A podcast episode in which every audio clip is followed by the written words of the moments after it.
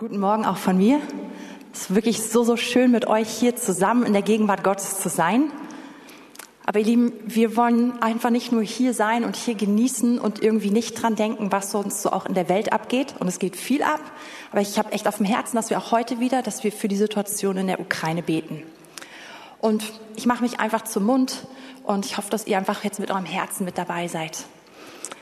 Herr, wir, wir wissen gar nicht, welche menschlichen Worte jetzt das Richtige ist, aber wir wollen diese ganze Situation zu dir hoch erheben. Ja, wir wollen einfach das Land, die Ukraine segnen heute. Wir wollen beten, dass dein Schutz über dieser Nation, über diesem Volk ist. Ja, dass, dass sie, und dass sie vor allem in dieser Zeit, auch in der Zeit der Not, dass sie nicht nur physischen Schutz finden, sondern dass einfach viele dir begegnen, Herr. Ja, dass sie eine ewige Perspektive für ihr Leben empfangen. Ja, dass sie den Retter aller Retter kennenlernen. Ja, wir wollen beten, dass du wirkst in dieser Region und wir wollen all die Menschen segnen, die gerade im Einsatz sind mit diplomatischen Bemühungen, all die Gespräche, die stattfinden. Und Herr, wir beten, dass du dort bist. Und Heiliger Geist, wir beten, dass du auf ihnen bist, als Geist der Weisheit. Ja, wir wollen die, die Menschen, die da als Gesandte fungieren, wir wollen sie wirklich segnen, unabhängig davon, was sonst ihr Agenda Agenda ist, ja, wir beten, dass du auf ihn ruhst und dass du Herzen bewegst, dass du Dinge zu, zueinander bringst. Und Herr, wir wollen auch für Putin beten und wir beten, dass der Geist der Furcht des Herrn über ihn kommt. Und dass, dass er merkt, Herr, dass du auch sein Herz längst wie Wasserbecher. Herr, wir beten, dass du einfach mit der Furcht des Herrn über ihn kommst und dass er einfach seine Knie vor dir beugt, dass er dir dient auch wenn er es vielleicht nicht vorhat. Herr, wir wollen beten, dass du ihn auch einfach erreichst und dass du ihn gebrauchst. Das beten wir im Namen Jesus. Herr, ich möchte auch für mich beten heute Morgen, dass du mir Weisheit schenkst, dein Wort so zu bringen, so wie du es möchtest. Und Herr, wir wollen dich einladen, dass du dich offenbarst. Wir wollen dich heute Morgen erkennen. Heiliger Geist, rede zu unseren Herzen. Wir sind hier für dich. Wir brauchen dich. Und wir machen unsere Herzen wirklich weit vor dir heute Morgen. Sagen, wirke du, sprich du uns an, bring deine Wahrheit in uns hinein. Amen. Ja, ich hoffe, es geht euch gut. Nach dem Wort von Gudi, wer hat es für sich angenommen? Nein, ihr müsst euch nicht melden. Aber es gab schon mal irgendwie Gemeinden, ah, ich bin nicht firm da drin gewesen, in der Leute irgendwie Klamotten in Größen kleiner mitgebracht haben, weil scheinbar irgendwie Wunder passiert sind und die Angst hat, dass die Hosen einfach runterrutschen in der Anbetung oder so. Gut. Also wenn ihr es erlebt, sagt's uns. Als Zeugnis, ja? Ich möchte heute Morgen anknüpfen an das, was wir letzte Woche gehört haben. Ich war total dankbar für den Impuls letzte Woche, besonders weil Volker relativ kurzfristig von mir übernommen hat. Mir ging es noch nicht so gut. Ich war noch mit den Ausläufern von Corona beschäftigt und es war so eine Freude in mir zu merken, wir haben überhaupt nicht inhaltlich ausgetauscht, aber er hat genau das gebracht, was, was auch auf meinem Herzen war. Und das war irgendwie so eine Freude, so eine Bestätigung, weil ich das empfinden habe, dass das einfach das ist, was der Herr auch gerade für uns hat. Und ich möchte heute mit euch zwei Gleichnisse aus dem Matthäusevangelium anschauen, aus Matthäus 13. Und diese beiden Gleichnisse, die gehen um das Himmelsreich oder Himmelreich. Und von daher möchte ich ganz vorher mit euch ganz kurz, lasst uns uns dran erinnern. Was, wofür steht dieser Begriff? Irgendwie kennt man ihn und irgendwie ist er doch abstrakt. Das Reich Gottes oder wird auch Himmelsreich genannt, beschreibt den Herrschaftsbereich Gottes, beschreibt den Raum, wo Gott regiert. Und es gibt ein Problem an dieser Sache. Wir Menschen haben uns das schon immer anders vorgestellt als Gott. Damals, die, die Leute zur Zeit von Jesus, sie haben auf diesen mächtigen Herrscher gewartet, der einen, einen Staat aus aufrichtet und Befreiung bringt. Und was kam damals? Es kam ein Diener, der ein Reich gebracht hat, was nicht von dieser Welt war. Und weil die Erwartung so anders war, sind viele Leute daran vorbeigegangen. Aber ich glaube, dass es auch heute noch ganz genauso mit uns ist. dass wir so leicht Erwartungen davon haben, wie sieht das Reich Gottes aus? Wie sieht das Wirken Gottes? Wie müsste es eigentlich aussehen? Dass wir häufig den Punkt verpassen, wo es anfängt und von wo aus es sich ausbreiten möchte. Wir erwarten das Reich Gottes oft da, wo es am spektakulärsten ist, am leuchtendsten, am lautesten, am beeindruckendsten. Aber Lukas 17, Vers 17, da lehrt Jesus. Als er aber von den Pharisäern gefragt wurde, wann das Reich Gottes komme, antwortete er ihnen und sprach, das Reich Gottes kommt nicht so, dass man es beobachten könnte. Man wird nicht sagen, siehe hier, siehe dort. Denn siehe, das Reich Gottes ist inmitten unter euch oder inwendig in euch. Also das Reich Gottes ist etwas, was in uns entsteht, was in uns wirkt. Es hat Auswirkungen nach außen, ganz definitiv. Aber es ist gar nicht dieses ganz spektakuläre, was wir gerne sehen wollen, wo wir gerne hinrennen wollen, sondern es ist etwas, was in dir ist. Und sehr, sehr bekannter Bibelvers, der auch in diesem Kontext ganz viel genannt wird, kommt aus Römer 14, Vers 17, denn das Reich Gottes ist nicht Essen und Trinken, sondern Gerechtigkeit, Friede und Freude im Heiligen Geist, denn wer darin Christus dient, der ist Gott wohlgefällig und auch von den Menschen geschätzt. Und hier geht es darum, das Reich Gottes besteht nicht in Regeln über Essen und Trinken und es besteht auch nicht in materiellen Dingen wie Essen und Trinken oder andere Sachen, sondern in Qualitäten, inneren Qualitäten, unsichtbaren Gerechtigkeit, Friede, Freude im Heiligen Geist. Also diese Dinge des Herzens, die unsichtbar sind, manifestieren sich nach außen. Und ihr Lieben, wir wenn wir zu Jesus gehören, wenn wir ihn wirklich zum Herrn unseres Lebens gemacht haben, dann ist unser Leben sein Herrschaftsbereich. Ja? Dann sind wir Teil von diesem Reich. Und wir leben nicht mehr für uns selbst. Wir sind nicht hier, damit es uns gut geht und damit wir irgendwie gut durch alles durchkommen und damit sich alle unsere Wünsche erfüllen. Das ist nicht das Ziel unseres Lebens, nicht das Ziel deines Lebens. Tut mir leid, wenn ich dich damit enttäusche, ja? Aber ich will bei der Wahrheit bleiben. Wir sind da für ihn. Wir sind da für sein Reich. Und das, was wir hier auf Erden tun, hat Auswirkungen. Es hat Auswirkungen im Hier und Jetzt und in der Ewigkeit. Und das passt häufig nicht in das Denken unserer Kultur rein. Überhaupt nicht. Aber es entspricht der Wahrheit Gottes. Und wir sind dafür gerufen, sein Reich in einfach die Menschen in unserer Umgebung mit seinem Reich in Berührung zu bringen, mit seiner Liebe, diese Liebe weiterzugeben. Wir sind dazu berufen, die Kraft, die rettende Kraft des Evangeliums zu verkünden und Menschen einfach darauf aufmerksam zu machen, es gibt diesen Retter wirklich. Jeder von uns, absolut. Aber genauso sind wir auch dazu da, diese Kultur des Himmels auf die Erde zu bringen, zu den Menschen zu bringen. Und zwar einfach deshalb, weil sie es wert sind. Einfach deshalb, weil sie im Bilde Gottes geschaffen sind. Weil Gott sie liebt nicht, damit sie danach unsere Agenda erfüllen, damit sie danach sich bekehren. Ich wünsche mir und der Herr wünscht sich noch viel mehr, dass jeder errettet wird. Aber wir sind dazu gerufen, diese Kultur des Himmels, sein Wesen zu den Menschen zu bringen, einfach weil sie es wert sind. Punkt. Einfach weil es seinem Wesen entspricht. Und ich glaube, dass darum diese ähm, Gleichnisse gehen, die wir uns jetzt anschauen wollen.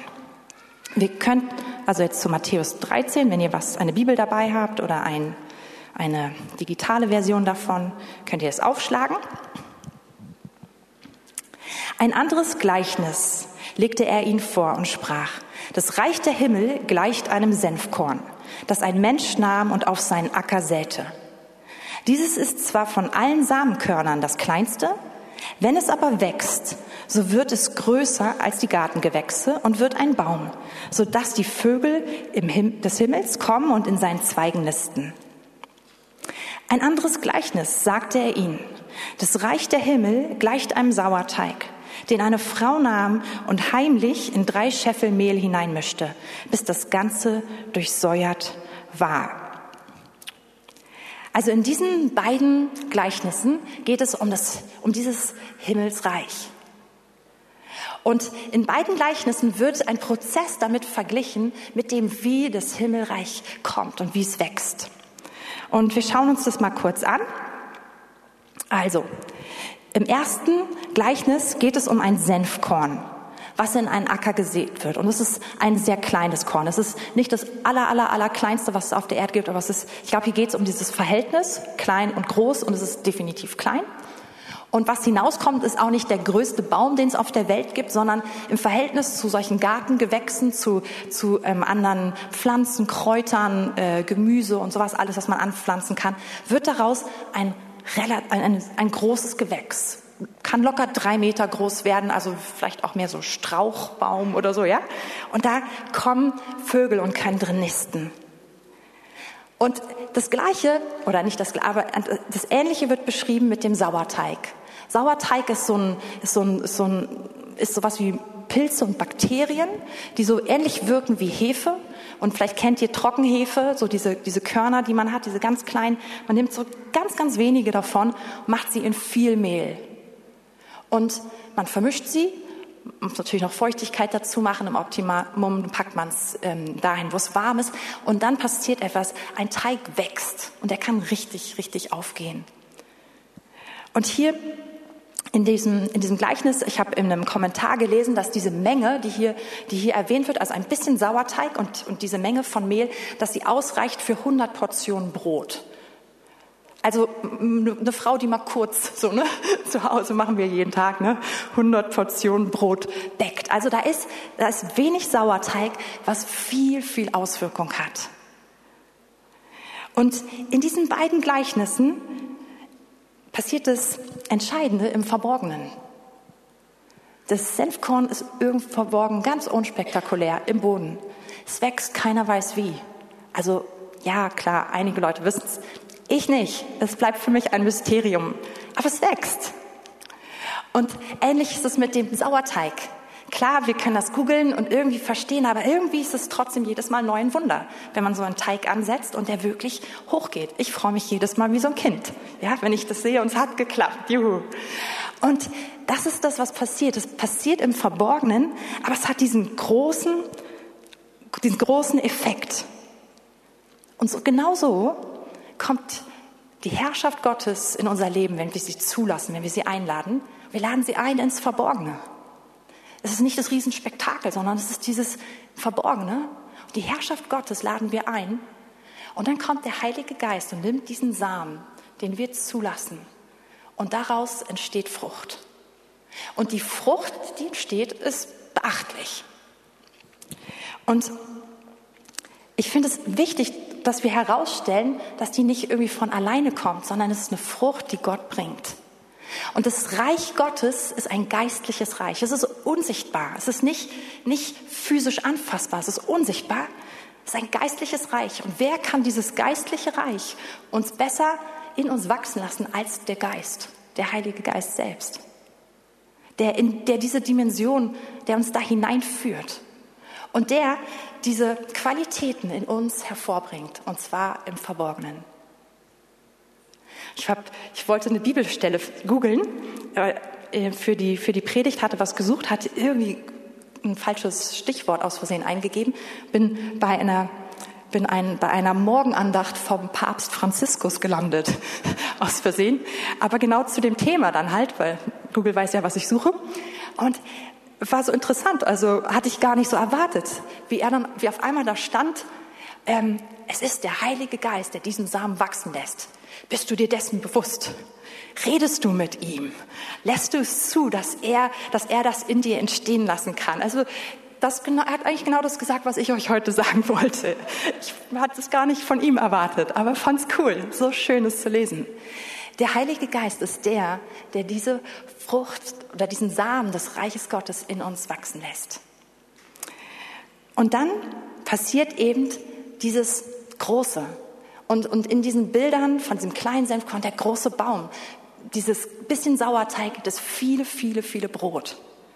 Und das steht für diese Qualitäten, die unscheinbar sind, aber die einen großen Segen für unsere Umgebung freisetzen, die einen Unterschied machen, da wo wir uns bewegen, die wirklich hineinreichen an den Ort, wo wir sind, die hineinreichen in unsere Kultur, in unsere Stadt, die absolut große Veränderungen bringen. Und ich bin niemand, der euch jetzt hier irgendwie so mit, mit großen Worten einfach nur anspornen möchte. Ich kann verstehen, wenn man jetzt so denkt, na Katrin, irgendwie, ich glaube das, was du sagst, aber es ist vielleicht ein bisschen dick aufgetragen, so, ja? Wollen wir, wollen wir nicht lieber bei dem Kleinen bleiben? Aber das Wort Gottes sagt uns, dass das Kleine unscheinbar, dass es große Auswirkungen hat. Und ich möchte uns heute Morgen einladen, dass wir das wirklich neu annehmen, dass wir diesen Auftrag annehmen und dass wir es glauben. Und ich möchte euch auch so ein bisschen in diesen Gedanken hineinnehmen und ich hoffe, dass Gott den in uns allen noch viel, viel mehr entfaltet, dass das, was ich sage, überhaupt nicht dick aufgetragen ist, sondern dass es absolut dem Zentrum seines Willens für uns entspricht. Ich habe im Urlaub angefangen, einen dicken Wälzer zu lesen, der schon Ewigkeiten in meinem Regal steht. Das ist das Buch der Mitte von Vishal Mangalwadi, ein super interessanter indischer ähm, Christ, der sehr philosophisch bewandert ist, also enorm studiert ist, also unfassbar schlau ähm, und auch so sehr ähm, in Politikwissenschaften und sowas ähm, gut ja, also der hat es studiert, genau. Er ist da voll drin, er lehrt viel. Und er hat das, ein Buch geschrieben, das heißt das Buch der Mitte wie wir wurden, was wir sind. Das Bibel, die Bibel als Herzstück der westlichen Kultur. Und dieses Buch beschreibt eigentlich so ein bisschen das, was ich gerade erzählt habe, wie dieser Same, der so klein ist und der so unscheinbar und so nett aussieht, wie der diese riesige Wirkung hat und im Endeffekt die Basis für all das ist, worin wir leben. Das, was für uns total normal ist, kommt genau daher, dass Menschen das ernst, ernst genommen haben und dass sie, ja, dass sie diese Worte von Jesus befolgt haben. Ich möchte euch eine Geschichte erzählen hier aus dem Buch, die hat mich beschäftigt. Und zwar ist dieser Vishal zusammen mit seiner Frau Ruth so in den ich glaube, 80er Jahren ähm, des letzten Jahrhunderts, also ähm, irgendwo in den ländlichen Bereich Indiens gezogen. Das sind sehr gebildete Leute, studierte Leute. Sie hatten auf dem Herzen, das Evangelium, das Reich Gottes dahin zu bringen, wo große, große Not ist. Und sind also diese in diese ländliche Region gezogen und seine Frau Ruth hat es auf dem Herzen, einfach all die neuen Nachbarn, die sie hatten, zu besuchen. Und so ist sie also jeden Tag von Tür zu Tür gegangen, hat sich vorgestellt, hat probiert, die Leute kennenzulernen und hat auch probiert zu hören, was bewegt euch, was sind eure Nöte, was braucht ihr, wie kann ich ein Segen sein für, für euch, wie kann ich helfen. Und dann kommt sie eines Tages zu einem Haus, trifft ein kleines Mädchen und fragt, wer, wer bist du und wie viele Geschwister hast du und so weiter und sagt das Mädchen, drei oder vier. Und die Frau so, hm, also was denn jetzt? Drei oder vier? Meint sie, ja, weiß ich nicht, weiß sie nicht so ganz genau, ähm, ihre Klein, ob ihre kleine Schwester noch lebt oder nicht. Und war sie so, ups, und dann meint sie, ja, komm doch mit rein. Und sie wird also in dieses, in diese Hütte mit reingenommen. Und da liegt ein kleines Mädchen auf dem Boden, also eine Schwester, die hat ähm, drei Brüder und eine kleine Schwester. Und die ist anderthalb, die liegt dort auf dem Boden. Sie ist total dünn. Also ich habe gelesen sozusagen, dass ihr Oberschenkel so dick ist wie, wie der Daumen eines Erwachsenen, total unterernährt, übersät so mit Eiter, Eiterbeulen am ganzen Körper, die aufgehen, übersät mit Fliegen am ganzen Körper und so unterernährt, so kraftlos, dass sie die nicht mal mehr wegwischen kann. Total starrer Blick, einfach apathisch. Und so liegt dieses Mädchen da und die Ruth sieht das und denkt, oh Mann, hier musst du mir helfen, was können wir tun? Und dann spricht sie mit der Mutter und sagt, was ist denn hier los? Und die Mutter lächelt fast so ein bisschen und sagt, ja, ach, die behält einfach kein Essen bei sich. Und die ruht so um, ähm, dann müssen wir sie ins Krankenhaus bringen. Die Mutter so, nö, das Geld haben wir nicht, das kostet zu viel und so. Sagt sie, ich bezahle das, gar kein Problem. Sagt die Mutter, ja, aber es ist auch zu aufwendig, ich weiß gar nicht, wie wir da hinkommen. Sagt die Ruth, ich kümmere mich drum, komm, ich, ich mach das mit euch. Sagt sie, ja, aber ich kann hier auch gar nicht weg, weil ich muss ja noch die anderen Kinder versorgen und mein Mann muss den Acker versorgen und das Vieh, das passt gar nicht für uns. Und diese Ruth lässt also nicht locker und nach einiger Weise, Weile überredet sie die Frau, dass sie es irgendwie doch, dass sie noch mal mit ihrem Mann drüber redet. Und sie schickt ihren Mann dabei vorbei zu der Hütte, um an dem Abend alles festzumachen, damit sie am nächsten Morgen zum Krankenhaus fahren. Und das ähm, ganze Projekt wird viel, viel schwieriger als erwartet, weil auch der Vater eigentlich das gar nicht möchte. Und so setzt also der Vischal diesen Vater fast ein bisschen unter Druck und sagt, willst du sie wirklich verhungern lassen? Und da sind viele Leute aus dem Dorf drumherum. Und dann wendet er sich auch an sie, ja, wollt ihr einfach alle zugucken, wollt ihr nichts machen? Und irgendwann gibt dieser Vater nach weil einer der Nachbarn sagt, komm, wenn, wir, wenn du jetzt nicht nachgibst, nicht, dass er die Polizei holt und die bringt das Kind ins Krankenhaus, dann musst du alles bezahlen. Lass doch dann lieber ihn bezahlen. Und so einigen sie sich. Also sie fahren ins Krankenhaus, sorry, die Geschichte, ich glaube, ich erzähle sie zu lang, ich werde kürzer, aber es hat mich, ah, ja, es passt nicht in mein Denken. Auf jeden Fall bringen Sie dieses Kind ins Krankenhaus. Es wird eine Woche mit Medikamenten behandelt. Dann wird es durch die Nase mit einer Sonde ernährt. Und nach zwei, drei Wochen darf es raus aus dem Krankenhaus. Es kommt zu, zu ähm, Vishal und Ruth und dieser Lebensgemeinschaft auf dem Land der Christlichen. Und die peppeln dieses Kind weiter auf. Und nach einiger Zeit geht es diesem Mädchen richtig gut. Es blüht auf, es, es, es bewegt sich, es hat wieder Lebensfreude, es isst von alleine und alles, also es geht dem Kind gut. Die Mutter kommt und beschwert sich darüber, dass dieses Kind hier indoktriniert wird und holt es zurück zu sich nach Hause. Und Ruth sagt, ja klar, wir haben es doch nur, wir wollten es doch nur, einfach ihm nur Gutes tun. Wenige Wochen später kommt Ruth zu Besuch zu dieser Familie und sieht das Kind genau in dem gleichen Zustand wie wie sie es kennengelernt hat. Es liegt in der Hütte, es ist total abgemagert, es ist apathisch, es kann sich nicht bewegen. Und es ist im Endeffekt nochmal genau die gleiche Story. Es kommt wieder ins Krankenhaus, sie kümmern sich darum, sie nehmen es danach zu sich und sie peppeln es auf und sie erleben, wie Gott wirklich an diesem Mädchen wirkt, Freude in ihr, in ihr Leben kommt, all das. Und die, Frau, die Mama kommt wieder, beschwert sich, holt das Kind wieder zurück. Und Ruth denkt sich, das wird doch jetzt nicht nochmal passieren. Wenige Wochen später kommt sie vorbei, das Kind ist tot. Und sie kommt nicht klar damit erstmal und merkt dann, Moment mal, mein Ansatz ist ein ganz anderer. Ich kenne Gott und ich habe Hoffnung für dieses Mädchen. Ich weiß, dieses Mädchen ist im Bilde Gottes geschaffen. Ich weiß, dieses Mädchen, Gott hat es so, so lieb, dass er seinen Sohn gesandt hat. Es gibt nicht mehr Wert, als dieses Mädchen haben kann vor Gott. Und, und alles, was ich tue für dieses Mädchen, es zählt, weil Gott dieses Mädchen liebt. Aber die Kultur, mit der sie es zu tun hatte, war eine ganz andere. In dieser Kultur war dieses Mädchen Teil der niedersten Kaste in Indien. Es hatte null Chancen in dieser Kultur für, für, für seine Zukunft. Die war besiegelt. Das Karma war festgelegt. Und sie war ein Mädchen, sie war ziemlich wertlos. Die Eltern hätten enorm viel in sie investieren müssen und hätten ihr ganzes Leben lang immer wieder zahlen müssen, sozusagen, um, damit es ihr vielleicht halbwegs gut geht. Aber eigentlich hatte sie keine Chance in ihrem Denken darauf, dass es ihr gut gehen könnte. Und in ihrem Denken war es eigentlich fast ein Gnadentod, den sie zulassen für dieses Mädchen, um ihm viel Leid zu ersparen. Und in ihrem Denken gibt es dann vielleicht auch noch die, gibt's die Reinkarnation und vielleicht wird es dann irgendwo anders sein. Und sie hat also gemerkt, es ist so schwer, in diese Kultur hinein das zu erreichen, weil, weil, wir so, weil, weil sie so unterschiedlich geprägt waren. Und ich habe diese Geschichte gelesen und mir ging es ganz genauso. Es hat mich, äh, es hat mich geärgert. Ich habe gedacht, wie kann man nur?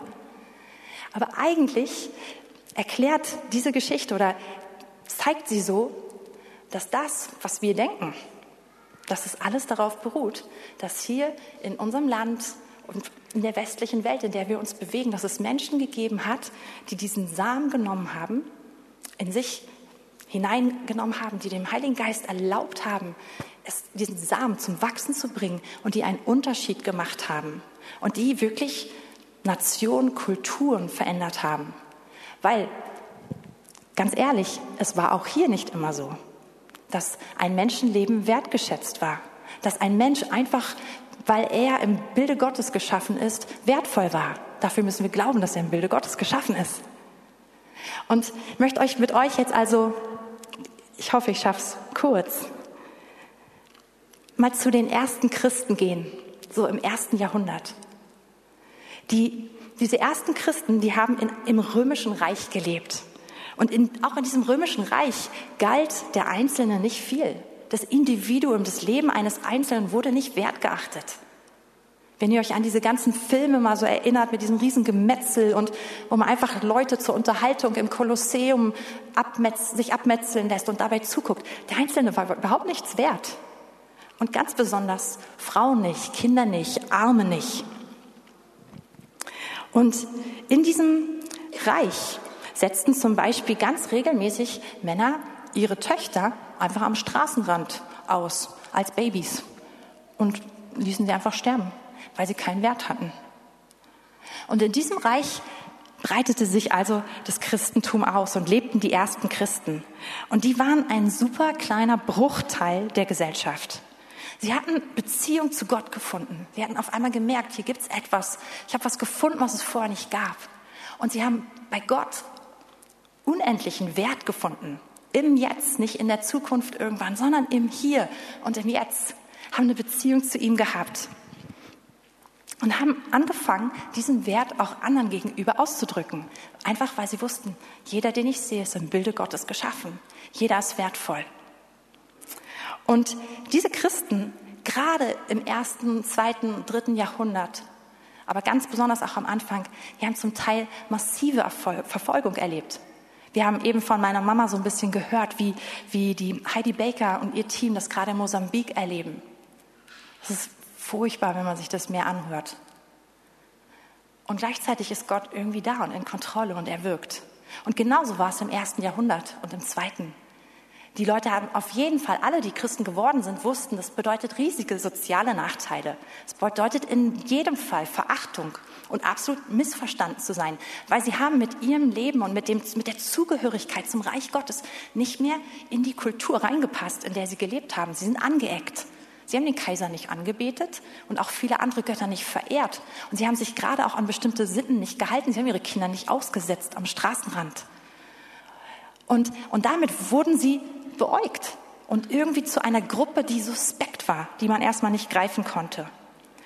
Und trotzdem, dass sie so anders waren und dass es eigentlich nichts gab, was man menschlich gesehen im Sichtbaren gewonnen hatte, wuchs diese Gruppe. Und das ist, glaube ich, bis heute irgendwie ein Mysterium, wie das sein konnte. Und es gibt, ich, es gibt so einen Brief, ich habe den irgendwie in den letzten zwei Wochen, glaube ich, dreimal irgendwo beim Lesen in verschiedenen ähm, Büchern oder Artikeln gefunden. Ähm, da schreibt jemand so ein bisschen, wie die Christen leben. Ist ein Brief an so einen eher hochgestellten, ähm, an eine hochgestellte Person, das heißt Brief an Diogenet. Und ich lese euch das einfach mal vor. Die Christen unterscheiden sich von anderen Menschen weder dadurch, dass sie in einem bestimmten Land leben, noch durch ihre Sprache oder ihre Sitten. Was sie von ihrer Umwelt aber radikal abhebt, ist ihre Lebensausrichtung. Sie wohnen in ihrer jeweiligen Heimat, aber wie Ausländer. Sie nehmen an allem teil wie Bürger ihrer Stadt und bleiben doch Fremde. Jedes fremde Land ist ihnen Heimat und jede Heimat ist ihnen fremd. Sie heiraten wie alle anderen.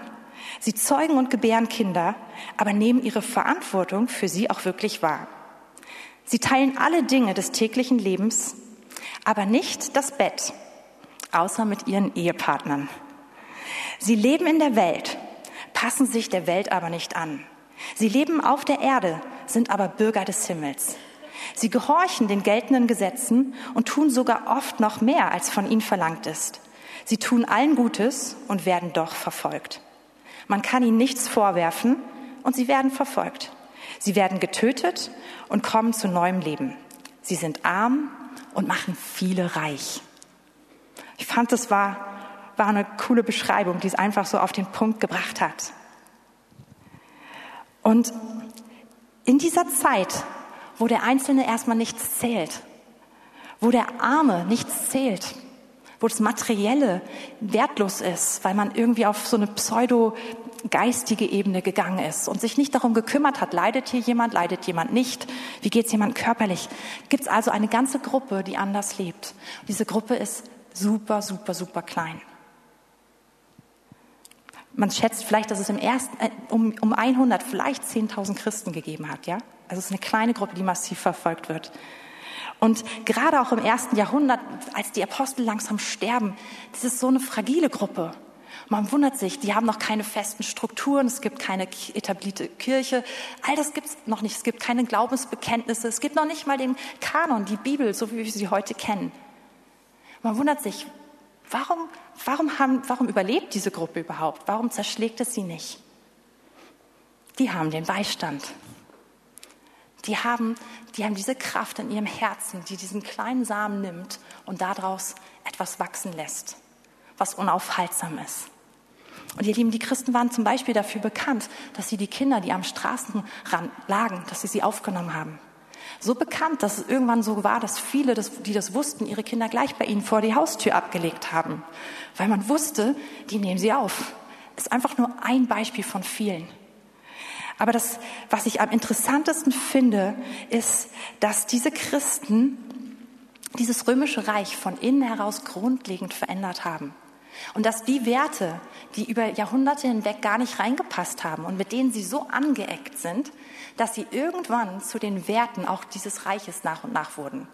Ich will jetzt nicht sagen, dass Zwangschristianisierung und alles, was danach kam, also ich will damit gar nicht alles gut sprechen, Kreuzzüge, nein, nein, ja. Aber dennoch diese Christen, die die Werte gelebt haben, haben die zum Fundament einer Gesellschaft gemacht.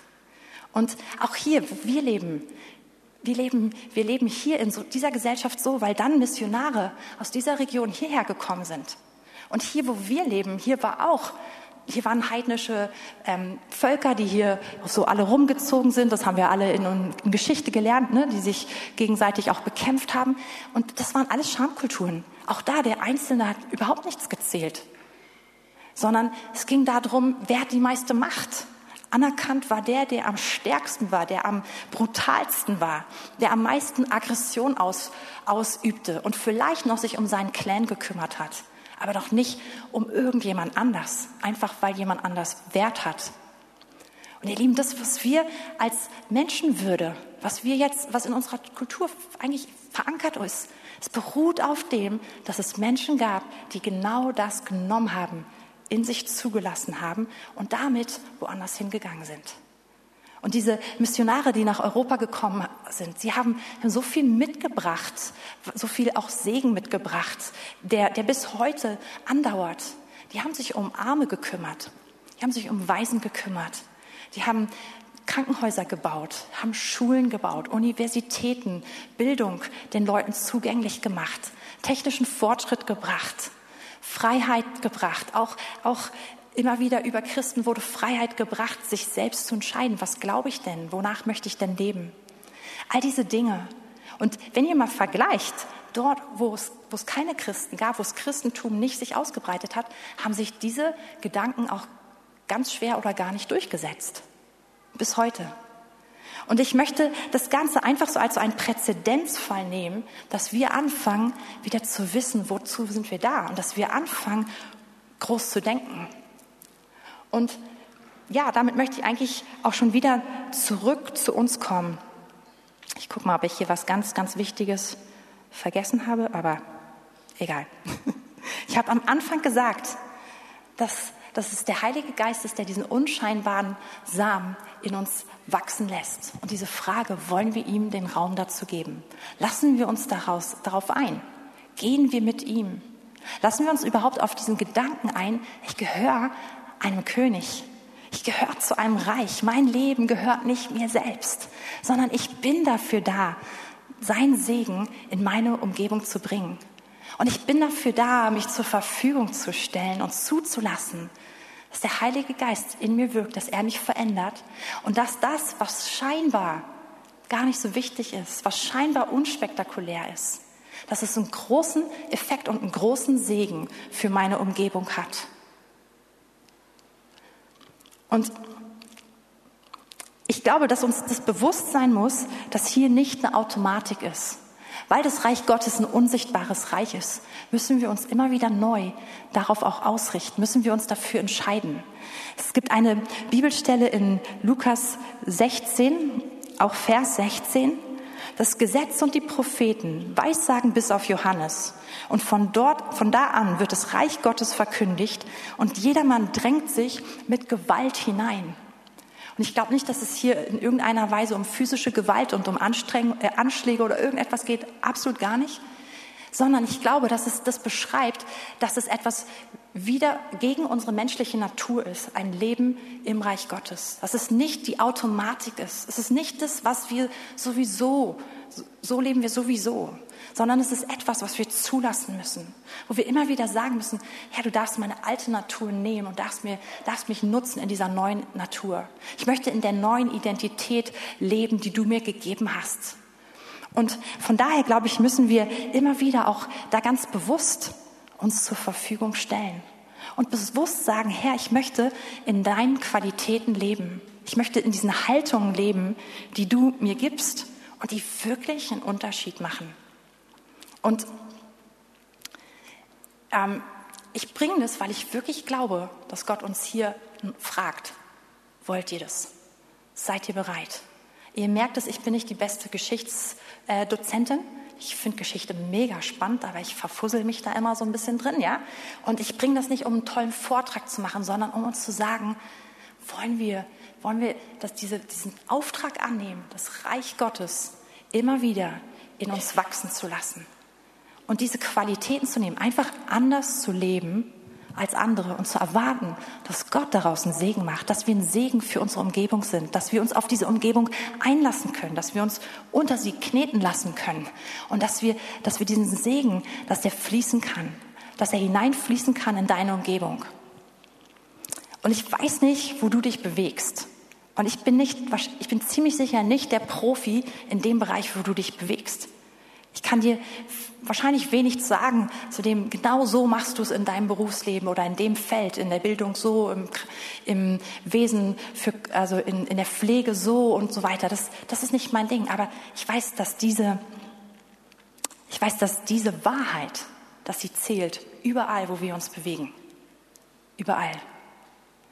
Ich habe vor einigen Jahren eine Beerdigung gemacht von einer Schwester aus unserer Gemeinde. Es war eine liebe Schwester, ähm, die über doch dann einige Jahre hinweg wirklich ganz schön gelitten hat und Krebs hatte. Und sie wurde zu Hause versorgt, fast bis zum Schluss. Und es kamen also immer Pflegekräfte zu ihr und haben ihr ja, haben sie mit allem versorgt, medizinisch, ähm, aber auch es gab, gab Leute, die dann für sie gesorgt haben, was Essen betraf und so. Und sie war, es war eine, war eine echt coole Schwester. Und die Leute kamen alle zu ihr und sie sie war nicht diejenige, die irgendwie, ich, hab, ich könnte jetzt nicht sagen, geh dort und dorthin, mach das, das war gar nicht. Sie war, sie war an ihr Bett, ähm, das war, ihr Bett war das Einzige, wo sie sich bewegen konnte. Also dahin war sie gefesselt sozusagen. Aber die Leute kamen zu ihr. Und nachdem sie also zum Herrn gegangen war, stand ich dann mit, mit den Leuten am Grab, die sie gepflegt haben, so in den letzten Monaten und Jahren. Und es waren viele Leute, die Gott gar nicht kannten. Fast nur. Wir waren insgesamt eine kleine Gruppe. Und wir standen am Grab und dann erzählten die Leute auf einmal, wie sie Begegnung mit Gott gehabt haben durch diese Frau. Und einer nach dem anderen erzählte, wie das Reich Gottes zu ihm gekommen ist und wie diese Frau einen Unterschied gemacht hat, wie sie Kultur der Wertschätzung gelebt hat und wie sie jeden Pfleger, der gekommen ist, immer so mit kleinen Aufmerksamkeiten beschenkt hat und wie sie Süßigkeiten bestellt hat und verteilt hat. Sie hat das online bestellt, die hat das irgendwie alles gemanagt und hat immer einfach damit das Reich Gottes transportiert und hat eine Wahrheit Gottes über ihn ausgesprochen. Und ich stand also mit lauter Leuten am Grab dieser Frau, die dann auf einmal dort gestanden haben und gebetet haben und sonst gar nicht beten und es auf dem Herzen hatten, irgendwie Gott zu danken für das, was sie erlebt hatten. Und ihr Lieben, es ist egal, wo wir gerade stehen. Ob du ganz, ganz, ob du denkst, ich habe viel Einfluss und ich habe irgendwie meinetwegen ganzen Hörsaal von Studenten vor mir, den ich regelmäßig unterrichte. Ich habe ganz, ganz viele Angestellte oder, oder ob du denkst, Mann, ich bin doch im Endeffekt ich bin ein kleines Rädchen hier an irgendeiner Stelle. Es ist wirklich egal, wenn das Reich wenn die Herrschaft Gottes, wenn du dich ihr hingegeben hast und würde euch nach vorne bitten, wenn du dich ihr unterstellt hast und wenn du es zulässt, dass der Heilige Geist diese Herrschaft ausbaut und dass er den Charakter Gottes in dir sichtbar macht. Friede, Freude, Gerechtigkeit. Hier geht es gerade gar nicht um, um irgendwelche Fünf-Punkte-Schritte oder sowas, ja? Das macht einen Unterschied. Und so sehr, wie, wie wir hier heute stehen und wie wir viele Dinge, die wir als ganz selbstverständlich hinnehmen, betrachten, die sind genau deswegen, weil andere es gemacht haben. Und ich glaube, wir sind wieder neu gerufen zu fragen, Herr, wie bringen wir dein Reich in unsere Stadt? Und ich möchte dich heute Morgen einladen, wenn du das möchtest, einfach jetzt selber für dich im Gebet zu reagieren. Ich habe die Band gebeten, jetzt einfach kurz für uns zu spielen und einfach ein Gebet der Hingabe zu beten und zu sagen, Gott, ich möchte mich dir zur Verfügung stellen. Und vielleicht auch dieser Punkt der, der ein Punkt war, an dem ich es heute festgemacht habe, so den Wert in anderen zu sehen. Vielleicht merkst du, oh, das ist überhaupt nicht meins. Ich bin eigentlich den ganzen Tag mit mir beschäftigt und denke gerade nicht gar nicht mal darüber nach, wie wertvoll jede einzelne Person ist, mit der ich in Berührung komme, Tag für Tag. Ähm, komm doch einfach mit all dem jetzt vor Gott und sag ihm das und, und sag ihm, ja, ich möchte mich zur Verfügung stellen. Ähm, sag's nur, wenn du es echt meinst. Ja, aber ich glaube, gerade nach so einer langen Corona-Zeit, gerade nach Zeit, wo viele sich ein bisschen mehr auf sich selbst zurückziehen mussten, ist es wichtig, dass wir neu diese Entscheidung treffen. Sagen, Gott, ich bin da für dich. Ich will leben für dich. Ich will mich zur Verfügung stellen für dein Reich. Und so möchte ich dich einladen, dass du jetzt einfach dir eine Zeit nimmst. Du kannst voll gerne dich auch zu deinem Nachbarn ähm, drehen und sagen, wollen wir das zusammen beten? Falls du alleine sitzt und es auf dem Herzen hast, jemand anders zu beten, kannst du auch einfach deine Maske aufsetzen und, und, und in deiner Umgebung rumfragen, wollen wir zusammen beten? Das ist auch möglich. Wir machen es einfach gemäß der, der Hygienevorgaben, aber wir machen es möglich, dass wir beten jetzt, ja? Und ich möchte dich einladen, jetzt dein Gebet zum Herrn zu bringen.